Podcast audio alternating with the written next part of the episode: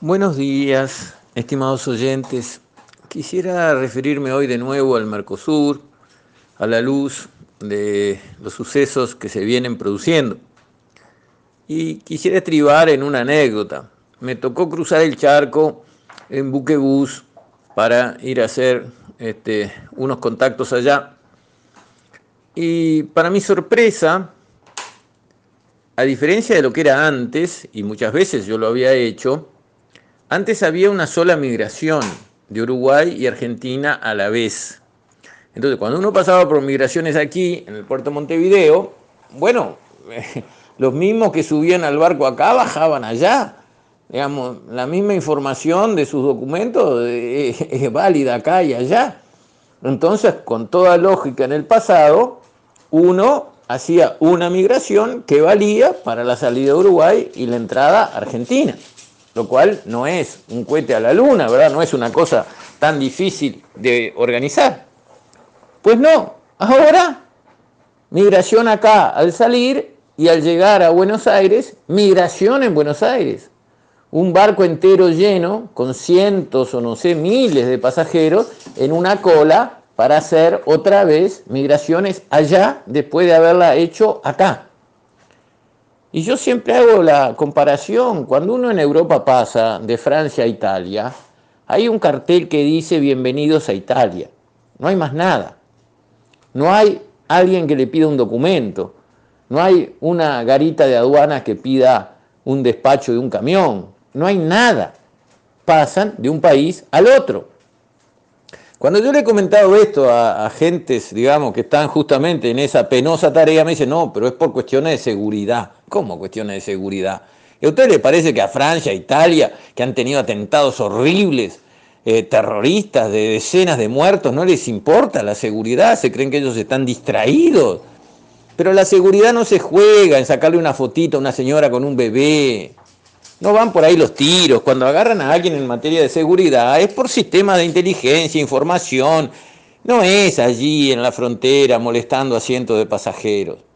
Bueno, si eso el Mercosur no lo consigue resolver para que haya, como decían las cláusulas fundacionales, libre tránsito de personas y de bienes. Libre, ¿qué quiere decir libre? Como en Europa, libre, uno cruza, punto. No, si eso no lo conseguimos resolver acá, en el Mercosur, ¿de qué me hablan? ¿De qué me hablan cuando empiezan a opinar sobre las normas de consenso que deben regir la conducta de los países del bloque, normas de consenso que Argentina y Brasil se saltean alegremente a cada rato. Unilateralmente bajaron aranceles, por ejemplo, los brasileros, ¿le pidieron permiso a alguien? No, bajaron y listo. ¿Y el consenso? Ah, bien, gracias. ¿Qué consenso? Consenso para Brasil no se precisa, ahora para Uruguay sí. Para Uruguay precisamos consenso. Cuando queremos integrarnos al Transpacífico, cosa que es una buena jugada que nuestro gobierno está impulsando, cuando queremos avanzar en nuestra negociación bilateral con China, que también es otra buena jugada que el gobierno está impulsando, ahí vienen enseguida las recriminaciones, cómo se van a ir por andalivel propio, eh, las amenazas incluso, vamos a tomar acciones y te lo mandan por escrito. Esto es lo que está sucediendo con el Mercosur. Y en medio de esta nada que es el Mercosur hoy, porque ya se transformó en la nada, viene Argentina a proponer la creación de un banco central del Mercosur, lo cual ya es en literatura sería equivalente al realismo mágico latinoamericano, Macondo, ¿verdad? Ya estar en un mundo virtual, que no es este mundo, es otro mundo. Argentina, que no consigue controlar su emisión de moneda, que tiene una inflación galopante, en el borde de la hiperinflación, que ya no sabe ni cómo hacer nada de lo que está haciendo, quiere un Banco Central europeo, eh, equivalente al europeo, pero acá mercosuriano, se supone que para crear una moneda común, porque para eso se creó el Banco Central Europeo, para manejar el euro. Terminó la lira, terminó el franco, terminaron las monedas europeas de los países europeos originales y crearon una moneda nueva, es así, gobernada por el Banco Central. Para eso es que quiere eh, Fernández crear un Banco Central del Mercosur. Dios mío, qué, qué, qué pensamientos tan trasnochados, qué falta de rigor mental para encarar los asuntos y resolverlos. Qué berreta que se ha vuelto el Mercosur. Qué patético que se ha vuelto el Mercosur. La verdad es que ya no da ni lástima el Mercosur. Entonces creo que al final Uruguay, con todo respeto, con toda buena educación, debe seguir su camino. Abrirse a quien se tenga que abrir y hacer lo que tenga que hacer. ¿Por qué? Porque bueno, la, la vida dirá en qué terminamos.